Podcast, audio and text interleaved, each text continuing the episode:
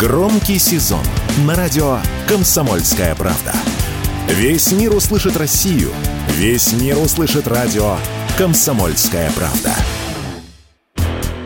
Российским врачам разрешат назначать пациентам биологически активные добавки. Законопроект, разработанный аппаратом правительства, уже поддержали в Кабмине. По нему наделят правом назначать БАДы в качестве лечения, определяя его схему и указывая дозировку препаратов. До этого медики могли лишь порекомендовать человеку принять витамины или другие средства, а выписывать имели право только лекарства.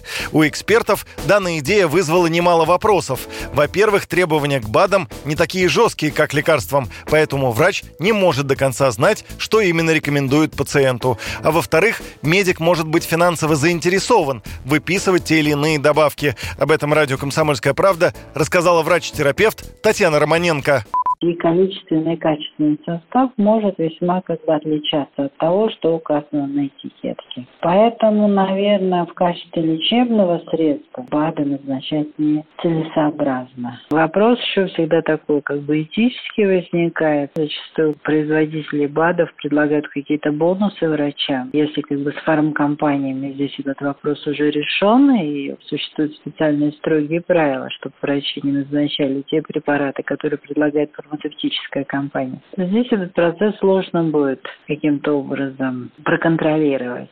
Одна из целей, обозначенных авторами данной инициативы – регулирование рынка БАДов. Однако, по словам экспертов, у нас в стране до сих пор нет классификатора этих добавок, поэтому начать стоит именно с этого. Такое мнение радио «Комсомольская правда» высказал директор Ассоциации независимых аптек, глава Альянса фармацевтических ассоциаций Виктория Преснякова.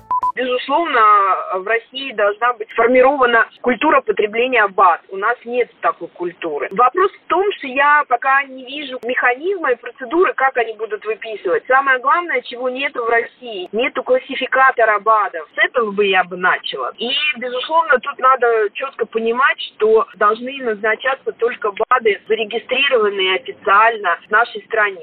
Продажи биологически активных добавок в России продолжают расти. В первой половине этого года россияне купили БАДов почти на 60 миллиардов рублей. Выручка на этом рынке увеличилась на 7% по сравнению с прошлым годом. Юрий Кораблев, Радио «Комсомольская правда».